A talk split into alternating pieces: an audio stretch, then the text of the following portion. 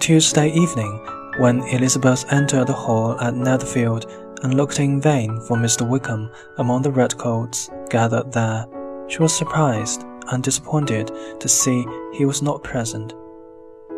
She had never doubted he would come, and had dressed with more than her usual care, looking forward to winning his heart, which she knew was already partly hers. But she immediately suspected that Darcy had persuaded Bingley not to invite Wickham, and although she discovered from one of the officers that in fact Wickham had been invited, but had been called away on business, she felt sure Wickham had wanted to avoid meeting Darcy and blamed Darcy for this. As a result, when Darcy greeted her, she was so annoyed with him that she could hardly reply politely. But she soon became more cheerful and determined to enjoy the ball in spite of Wickham's absence. Unfortunately, the first two dancers with Mr. Collins were painfully embarrassing, as her cousin had no idea how to dance and moved extremely awkwardly. She was relieved to leave him and have the third dance with an officer who gave her great pleasure by talking about Wickham and his popularity in the regiment. After this, she was very surprised to be approached by Mr. Darcy and invited to dance. She was so astonished, in fact, that she accepted him without thinking and found herself standing opposite him on the dance floor. What an honor for me to be allowed to dance with Mr. Darcy, she thought. They danced for some time in silence, and then she made a remark.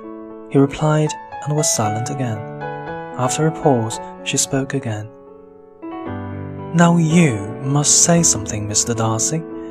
You could remark on the size of the room or the number of couples. He smiled. I'll say whatever you wish me to say. Very well. That reply will do for the moment. Perhaps soon I'll observe that private balls are much pleasanter than public ones. But now we can be silent. Conversation needs to be arranged in this way so that those people who don't enjoy talking are not required to make any effort. Are you referring to yourself, or are you thinking of me? Both, said Elizabeth, smiling. Because I think you and I are similar. We're both unsociable and unwilling to speak, unless we can astonish and impress the whole room. I'm sure you aren't like that, he answered. I cannot say whether I am or not. You obviously think so. She said nothing. Do you and your sisters often go to Meryton? he continued. We do, she replied, and unable to resist the temptation, she added, When you met us there last week, we had just been introduced to someone. The effect was immediate. There was a new coldness in Darcy's expression. After a moment, he said, with difficulty, Mr. Wickham is so agreeable that he makes friends easily. Whether he can keep them is less certain. He has been unlucky enough to lose your friendship, replied Elizabeth sharply, and in a way which will cause him hardship all his life. Darcy did not reply to this, and there was only time for a little more conversation before the dance ended. Elizabeth went to find Jane and listened with delight as she described her feelings for Bingley and her confidence in his affection for her. But apart from Jane, it seemed to Elizabeth that if her family had made an agreement to appear as stupid as possible during the ball, they could not have been more successful. First, Mr. Collins insisted on going to introduce himself to Mr. Darcy, the nephew of his respected patron, and was received very cordially. Then, during supper, Mrs. Bennet could not be prevented from talking very loudly to Lady Lucas about her great hopes of Jane's marrying to Bingley.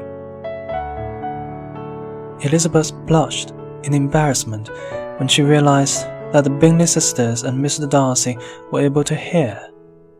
Finally, when some music was required, Mary Bennet went confidently to the piano and sang and played several songs, all rather badly. The rest of the evening brought Elizabeth little amusement. She could not even go and talk to people she knew, as Mr. Collins seemed determined to stay close by her side all evening.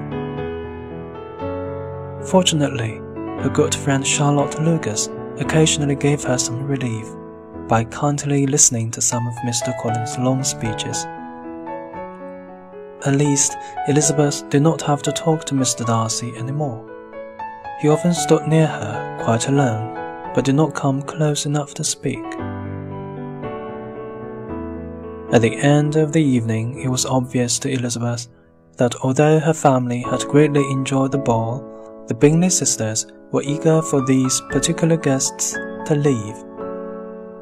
Mr. Collins, however, was enthusiastic in his praise of the Bingleys' hospitality, and Mrs. Bennet invited the whole Bingley family to visit Longbourn as soon as possible. She was feeling very satisfied, convinced that in three or four months Jane would be married to Bingley. She was also sure that Elizabeth would marry Mr. Collins. This was a good enough marriage for Elizabeth, who was her least favorite daughter, but not nearly as impressive as Jane's marriage to Bingley.